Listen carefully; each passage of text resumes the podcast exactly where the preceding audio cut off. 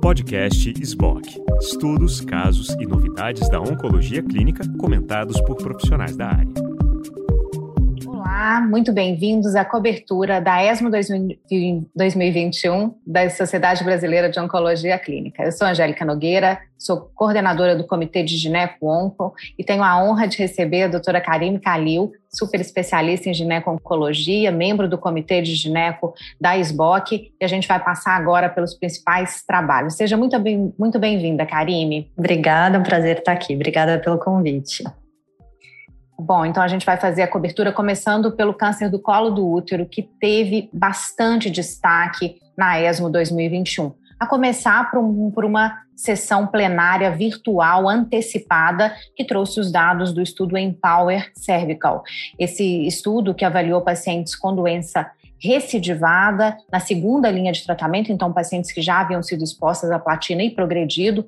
Foi um estudo que incluiu 608 pacientes com câncer do colo do útero, adeno ou escamoso, e essas pacientes foram randomizadas para receber imunoterapia, o anti-PD1 semiplimab, ou quimioterapia à escolha do investigador, pemetrexed, gemcitabina, topotecano, irino ou vinorelbine. Bom, vocês já conhecem esses dados, só refrescando, houve ganho de sobrevida global, então, no tratamento de segunda linha, que é esse momento super desafiador do câncer do colo do útero, onde as opções terapêuticas são escassas. O ganho de sobrevida na população global foi de 8,5 para 12 meses de sobrevida global, então, nova, novo padrão de tratamento. Esse ganho pareceu ser maior na população de pacientes com adenocarcinoma, onde essa variação foi de 7 para 13,13 meses, é, um, um hazard ratio aí de 0,56. Só não pareceu haver grande benefício naquelas pacientes que tinham feito mais de uma linha anteriormente, é, trazendo como impressão, para ser testado em estudos posteriores, que o mais precoce possível o uso da imunoterapia quando for indicada.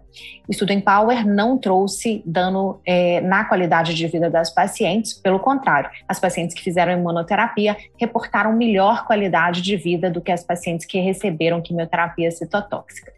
Bom, e as novidades boas do câncer do colo do útero não pararam por aí.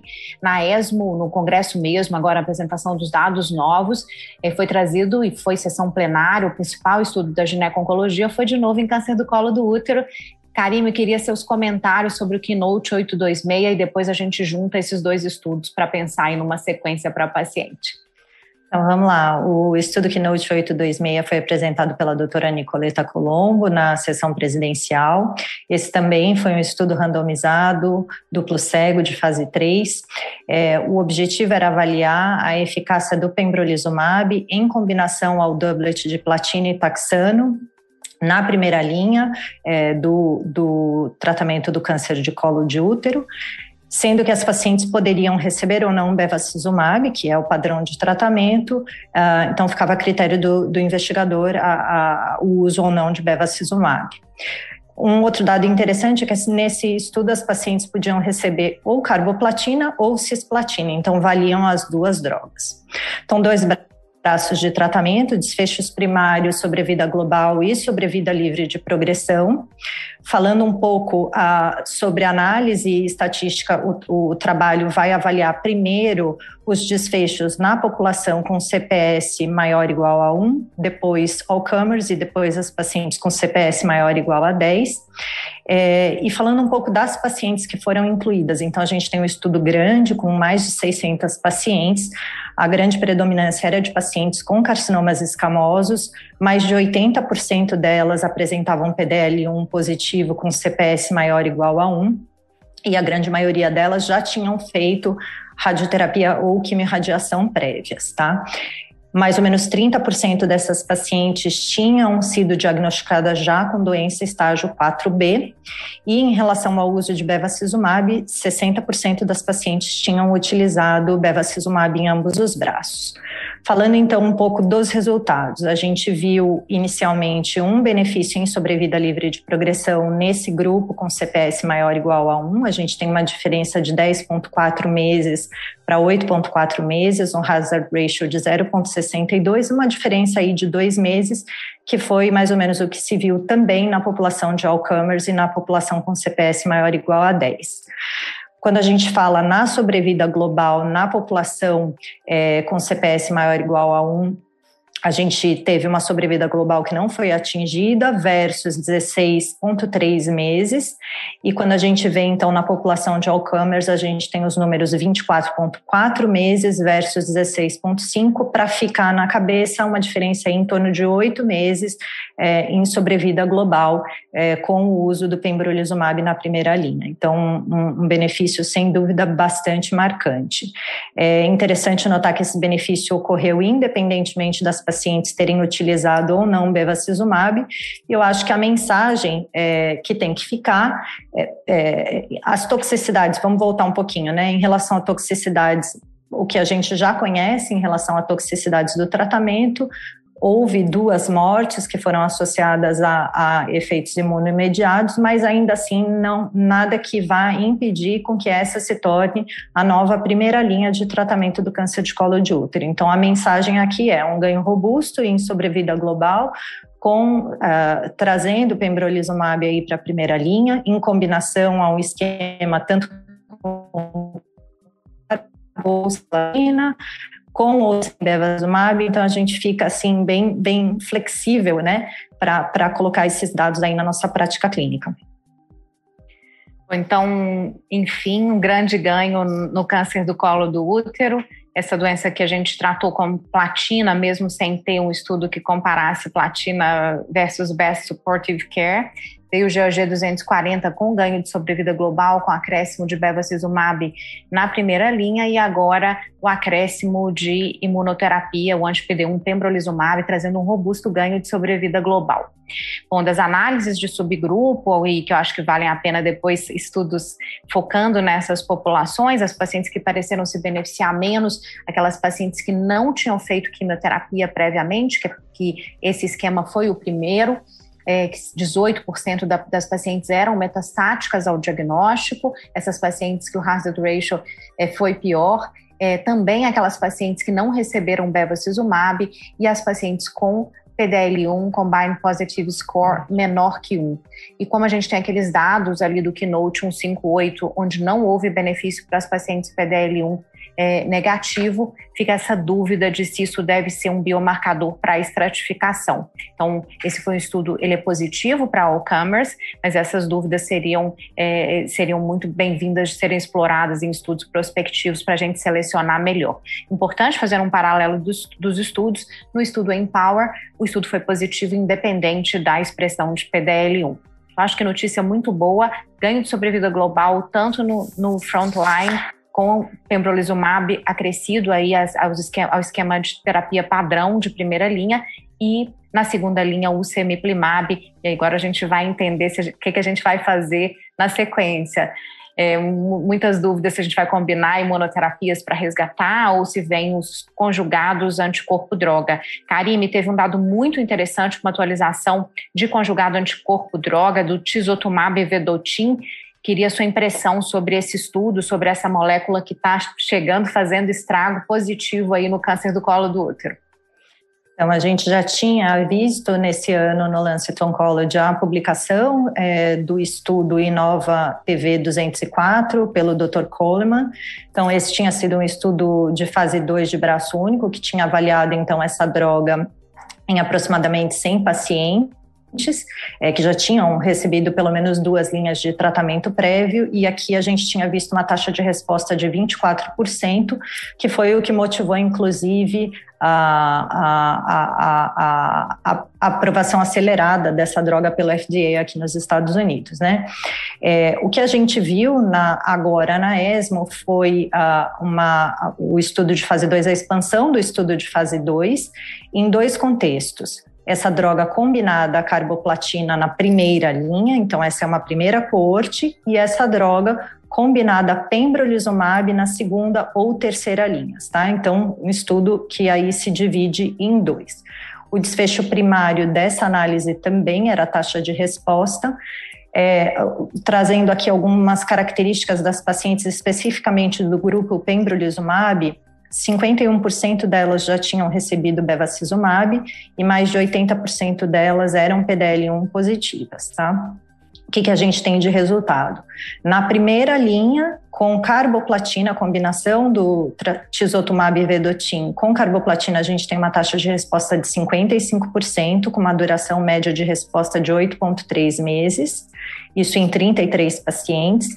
E na segunda e terceira linha, em combinação ao pembrolizumab, a gente tem uma taxa de resposta de 38%, que é bastante relevante aí nesse contexto, com uma mediana de duração de resposta de 13,8 meses, que também é bastante relevante. É, então, Agora, o que a gente vai aguardar são os dados é, da combinação dessa droga, a pembrolizumab, na primeira linha, que é um outro braço aí desse, desse estudo, guarda-chuva, vamos dizer assim. Então, para aguardar, chama atenção aí tanto a taxa de resposta, principalmente em linhas posteriores, quanto a duração de resposta, e essa sendo talvez uma droga candidata a chegar em linhas mais precoces. Com certeza, taxa de resposta impressionante e também duração. É, lembrando, então, só fazendo um paralelo aí com o estudo que a gente acabou de trazer com o Keynote 826, nas pacientes que receberam a quimioterapia com o pembrolizumab no frontline, 53% estavam livres de progressão com dois anos, o que é, é o que é bastante, desculpa, 53% estavam vivas em dois anos, o que é bastante bom para câncer do colo do útero avançado, um avanço, ainda não suficiente, óbvio, mas um grande avanço. E aí a Karine trazendo os dados é, de longas sobrevidas livres de progressão com a droga em pacientes politratadas com tisotumab. Então, excelentes perspectivas em colo do útero. Vou passar rapidamente pelos dados de endométrio para a gente finalizar com ovário. Neste ano, foi apresentado no SGO o Keynote 775, um estudo que avaliou a combinação de pembrolizumab e lenvatinib comparado à, à monoquimioterapia doxorubicina ou paclitaxel em pacientes com câncer de endométrio avançado que já tinham sido expostas à platina. É, e essas pacientes foram incluídas independente de mismatch repair proficientes ou deficientes. O estudo trouxe ganho de sobrevida global na população como um todo, um grande ganho na população proficiente, que, era um, era, que não tinha se beneficiado tanto da imunoterapia isolada e quando da combinação se beneficiou. E o que a ESMO 2021 trouxe foi uma atualização mostrando que, de fato, o ganho na, nas pacientes com deficiência é maior é, e bem, bem expressivo e importante. E, né, na ESMO 21 foi estratificado de acordo com subtipos histológicos e mesmo subtipos muito difíceis de tratar, como células claras, derivaram benefício da combinação. Então, acho que esse é o dado que mais chama a atenção da ESMO 21, benefício da combinação de levantinib com pembrolizumab no endométrio mesmo em subtipos difíceis de tratar. Bom, vou migrar então para o ovário, que a gente ainda tem um trabalho grande para cobrir aí. Karime, queria te, que você trouxesse para a gente as impressões do, dos quais foram os estudos que você achou mais importante. É, provavelmente o Oreo está envolvido e, e vamos falar um pouquinho sobre os dados. Então, acho que sem dúvida nenhuma, né? Vamos falar primeiro da população com doença platino sensível. Então, esse estudo era um, era um estudo, o estudo Oreo era um estudo bastante esperado. E o que esse estudo busca responder é se nós podemos retratar as nossas pacientes que já receberam inibidor de PARP com uma nova manutenção é, com inibidores de PARP. Então, aqui a gente tem de novo um estudo randomizado de fase 3 é, que vai avaliar a terapia de manutenção com inibidor de PARP, nesse caso o olaparib versus placebo, nas pacientes que estão em resposta platina e que já receberam pelo menos uma linha de manutenção de inibidor de PARP. Tá? É, então, um curso prévio, pelo menos, de inibidor de PARP tinha algumas, alguns, esse, esse estudo também divide a população do estudo em dois grandes grupos, as, a população de pacientes BRCA mutadas e as pacientes não BRCA mutadas. Nas pacientes BRCA mutadas, era necessário que elas tivessem recebido o tratamento com inibidor de PARP por pelo menos 18 meses, se num contexto pós-primeira linha, ou 12 meses, se num contexto após segunda linha.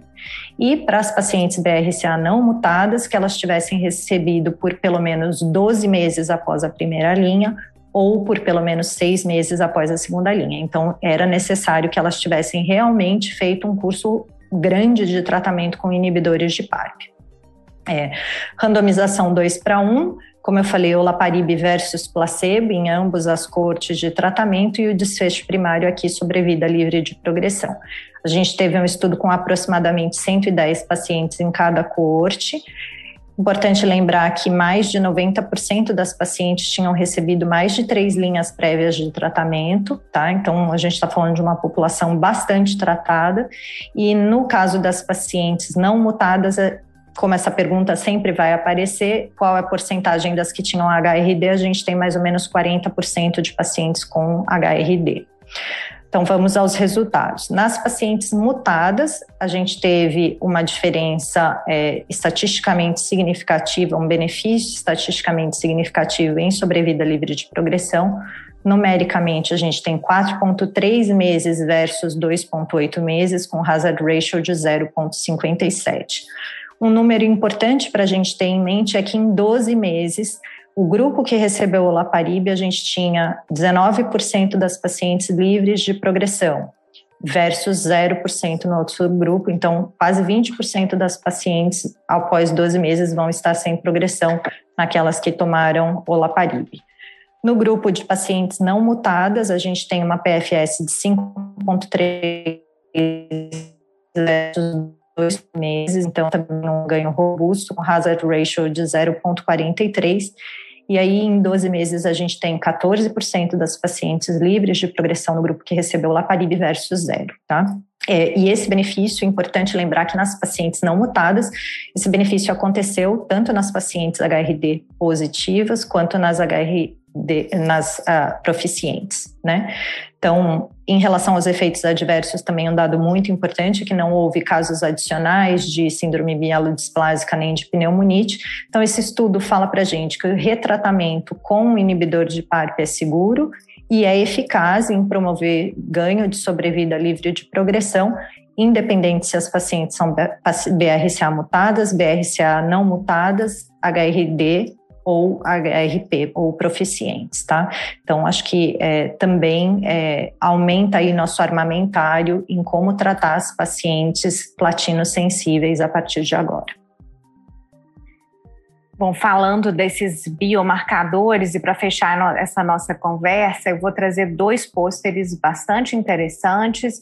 É, o pôster 740P é, da ginecologia, que trouxe a atualização do estudo Opinion, o estudo Opinion é um estudo de fase 3B em pacientes com câncer epitelial de ovário recidivado, sensíveis à platina, que receberam inibidor de Laparib de manutenção. Aqui as pacientes não poderiam ter mutação germinativa em BRCA, mas poderiam ter mutação somática e também eram estratificadas conforme recombinação homóloga proficientes ou deficientes. O estudo já havia sido apresentado mostrando que todas se beneficiaram, as platinos sensíveis se beneficiaram da, da manutenção com inibidor de PARP, então o grupo como um todo, o estudo é positivo para benefício, e tinha também, a gente já tinha informação de que havia uma estratificação de que as pacientes com mutação de BRCA somático têm benefício maior do que as pacientes é, deficientes em recombinação homóloga e, e essas maior, por sua vez, do que as proficientes. Então, aquele mesmo desenho de curva que a gente viu no frontline, também nas pacientes recidivadas. A novidade da ESMO 2021 foi uma avaliação é, se a mutação em TP53 tinha algum impacto na resposta, e não houve, e uma segunda avaliação se as pacientes com mutações em genes de reparo do DNA por recombinação homóloga derivavam mais benefício, e aqui houve mais benefício do que as pacientes sem mutação, um dado que discorda do, do que a gente viu da análise do Paola no frontline apresentado na ESMO desse ano. Uma boa notícia também, né, em busca de novo, de, de, classificar adequadamente as nossas pacientes, os altos custos envolvidos é, nos testes de déficit de recombinação homóloga, um consórcio alemão fez avaliação de várias, é, vários ensaios de, de, de, recombinação homóloga e mostrou, dentre os, os testes que eles fizeram, bastante concordância entre os testes realizados, e não só o Myriad My Choice, abrindo aí possibilidade da gente ter é, outros testes para a testagem das nossas pacientes e a gente conseguir selecionar quem de fato precisa de qual tratamento, otimizando aí os recursos. Bom, Karime, alguma, algum estudo que você queira complementar do ovário? Mensagem final? Acho que, acho que é isso. Acho que ainda na linha de, de biomarcadores, a gente, enfim, é, comentando um pouco uh, uh, do estudo também na doença platino-sensível, o estudo da doutora Joyce Liu, que foi o estudo do Cediranib uh, NRG GY004, é, que tinha avaliado na doença platino-sensível cediranib mais olaparib versus olaparib versus standard of care, tinha sido um estudo negativo, apesar da alta expectativa que, que existia a respeito do doublet, e, e, tinha mostrado, na verdade, uma sobrevida livre de progressão muito semelhante para as pacientes que receberam cediranib e olaparib quando comparado à quimioterapia, então abrindo aí a possibilidade talvez de existir um grupo de pacientes é, que podiam é, na doença platino-sensível ser poupadas de tratamento com platina e, e aí se utilizar o inibidor de PARP em combinação com cediranib. Então, ela traz, ela trouxe na ESMO uma análise de biomarcadores, é, na verdade, dados uh, uh, de mutações em mais de 470 pacientes que tinham sido incluídas no estudo, é, e a, é, foi feito um painel somático chamado BROCA-HR, avaliando oito genes da, da recombinação homóloga, e o objetivo era primeiro avaliar de, de deficiência, de, ou na verdade de mutação nos genes da recombinação homóloga ou em perda de heterozigosidade eram é, prognósticos, né? Então, independente do tratamento que se viu é que sim, é, é, era um fator prognóstico. E aí a segunda pergunta é: será que é, a, a, presença de mutações nesses genes é preditiva de resposta ao tratamento com cediranib e olaparib? E aí a gente teve um dado bastante interessante, porque Uh, ela mostra nas curvas que o grupo que recebeu cediranib e olaparib nas pacientes é, que tinham a, a, presença de mutação, elas tinham uma PFS de 20 meses quando comparada a 12 meses no grupo que recebeu quimioterapia. E o mesmo, essa mesma diferença não acontecia nas pacientes proficientes. Então, realmente, é, talvez faça a diferença saber se essas pacientes são mutadas ou não e abrindo aí a possibilidade de talvez essas pacientes serem uh, melhor selecionadas para tra tratamento sem platina e talvez com inibidor de PARP. Então, um dado aí interessante é, que que ainda uh, uh, traz mais informações nesse, nesse cenário de como classificar nossas pacientes.